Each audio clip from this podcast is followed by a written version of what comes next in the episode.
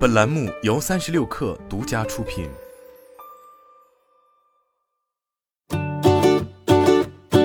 本文来自微信公众号“三亿生活”。个人隐私无疑是当下消费者最为重视的一点，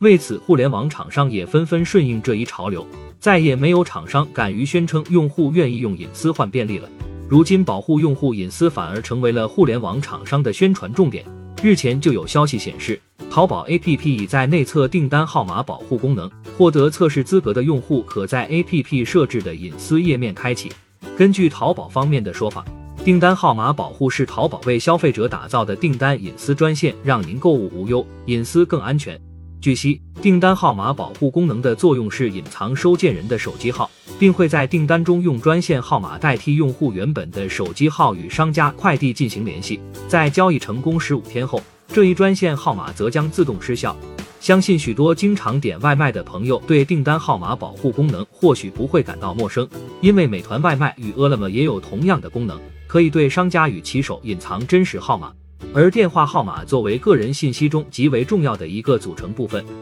在实名制手机号关联互联网账号，以及由于历史因素导致国内个人隐私泄露极为严重的背景下，其几乎一个比名字更强的个人标识。从某种意义上来说，手机号可能才是最短时间内了解陌生人的工具。因此，保护手机号这一重要的个人隐私信息不被泄露。也是许多用户所关注的焦点，而所谓订单号码保护功能，也被称为隐私号服务，是一种基于运营商公共电话网能力的通信平台云服务。这一功能是在通信运营商传统的主呼法逻辑中，添加了一个中间环节，也就是主叫呼叫中间号转接被叫人。其实，在程控交换机大规模应用前，话务局的接线员就承担了类似的职责。其中，以使用网约车的场景为例，在用户 A 下单，司机 B 接单后，网约车平台就会生成相关订单，后台系统就会调用来自 CPaaS 服务商的 API，并随机分配一个作为临时沟通的虚拟中间号来绑定乘客 A 与司机 B。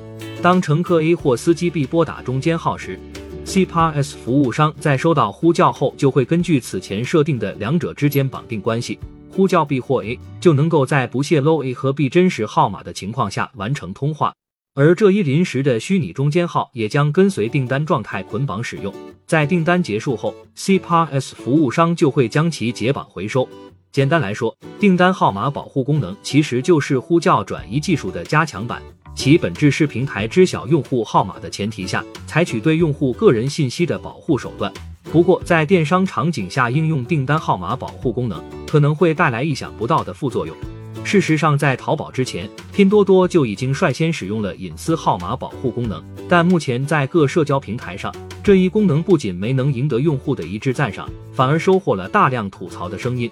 用网友的话来说，就是自从开启了隐私保护，每个快递收到都要晚一天了呢。诚然，订单号码保护功能进行了对用户信息的脱敏处理。无论商家还是快递员都无法得到真实的手机号。有了这一功能，每逢各种购物促销节点的批量发送营销短信再也不会困扰到消费者，消费者也不用再去回复 TD 了。但其代价就是会有部分用户再也收不到取件码。没错，订单号码保护功能在电商场景的最大问题，就是反而可能对用户的体验产生负面效果。而在网约车、外卖为代表的 O2O 场景。用户之所以会对这一功能赞不绝口，其实是因为该模型是最理想的，只牵涉消费者、O2O 平台、CPaaS 服务商三方，网约车司机与外卖小哥基本都会使用 O2O 平台的相关系统，再加上打车和点外卖往往是即时性需求，很快就能够通过电话来解决。然而，电商购物所涉及的参与者就多了，毕竟目前除京东外，国内主流电商平台基本都没有自建物流网络。而是依赖诸如顺丰、三通一达、极兔等第三方快递来实现。再加上由于工作学习的限制，